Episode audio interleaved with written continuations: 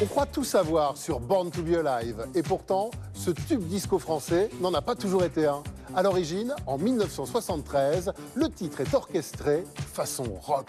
C'était tout sauf disco. D'ailleurs, quand le producteur m'a dit, tu vois, je verrais bien cette chanson dans un esprit disco, j'ai considéré que c'était une très mauvaise nouvelle. Le producteur m'a dit, tu aimes les Bee Gees, tu as vu ce qu'ils ont fait sur euh, Saturday Night Fever, tu n'aimes pas?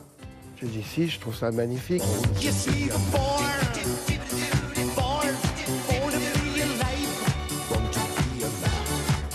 La chanson est prête en 1977. Il est temps de partir faire le tour des maisons de disques françaises avec la bande master. Hélas, les patrons de label ne sont pas très enthousiastes. C'est une catastrophe, c'est-à-dire on se fait jeter pendant six mois. En fait, ils considèrent les uns et les autres que rien ne va dans cette chanson.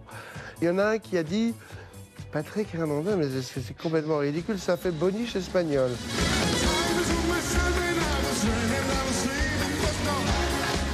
Le succès va venir d'Italie, toucher la France et, à dire vrai, le monde entier. Numéro un dans une vingtaine de pays. Patrick Hernandez va faire plus de trois ans de promo ininterrompue dans le monde et vivre une vie de rockstar du disco.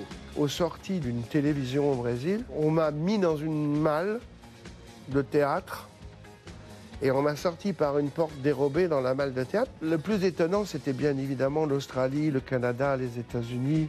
J'ai reçu un télégramme qui me disait Félicitations, tu es numéro un aux États-Unis depuis ce matin. Et j'avoue que le télégramme, je l'ai gardé, je l'ai fait encadrer et tout, etc. Il aurait pu se contenter de ces substantielles royalties. Mais encore aujourd'hui, pour Star 80, Patrick Hernandez continue de faire vivre son hit je suis content d'avoir à distribuer ce message. Puis vous savez, j'ai pris la précaution de prendre une canne. Finalement, je vais pouvoir continuer de chanter cette chanson jusqu'à 150 ans. Pour arriver sur scène, ça va enfin me servir à quelque chose à un moment ou à un autre. Et bien sûr, cette chanson sera encore l'une des plus populaires au soir du 31 décembre.